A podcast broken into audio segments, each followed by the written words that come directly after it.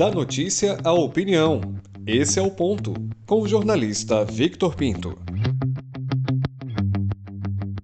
Olá. Deu Bruno Reis e deu no primeiro turno. Todo o cenário mostrado pelas pesquisas desde as últimas semanas bateu, apesar da tentativa de outros candidatos derrubarem a divulgação.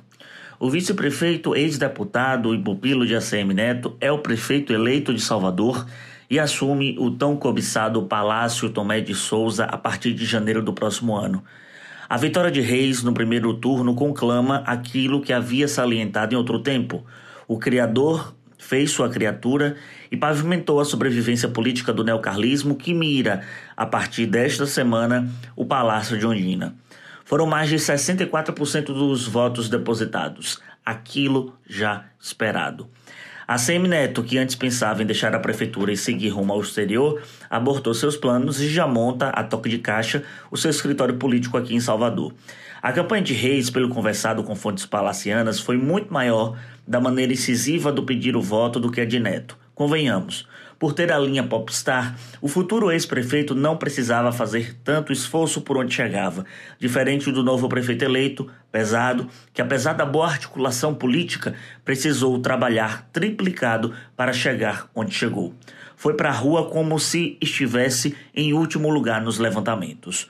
O fato da pulverização da oposição facilitou o caminho, mesma tática errônea de 2016. Rui sacou do seu bolso a Major Denise, mas a sacou tarde demais. O PT, como bem salientou o colega jornalista Rodrigo Daniel, teve o pior desempenho dos últimos 20 anos nas urnas soteropolitanas, fato que até então foi registrado para Pellegrino em 2004 com 21,67%, esse mesmo que chegou bem próximo do Palácio em 2012.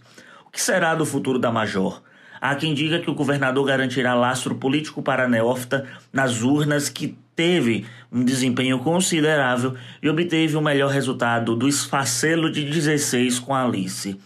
A proeza dos 18% de Denise é toda do governador.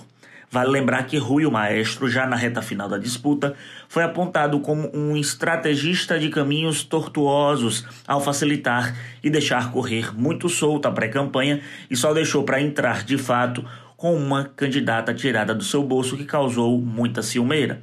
A pulverização ajudou mais um Bacelar, uma Olívia, um Isidório e até mesmo a Eleusa Coronel a fazer um famoso recall.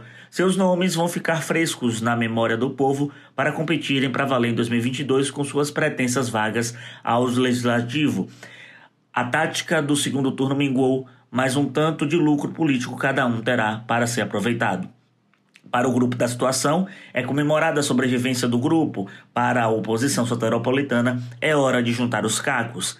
Vai sentar na cadeira de prefeito um estrategista e articulador melhor do que a CM Neto, diga-se de passagem, e no trabalho de bastidor, a dor de cabeça das bandas de Ondina tende a ser maior. Eu sou Victor Pinto e esse é o ponto.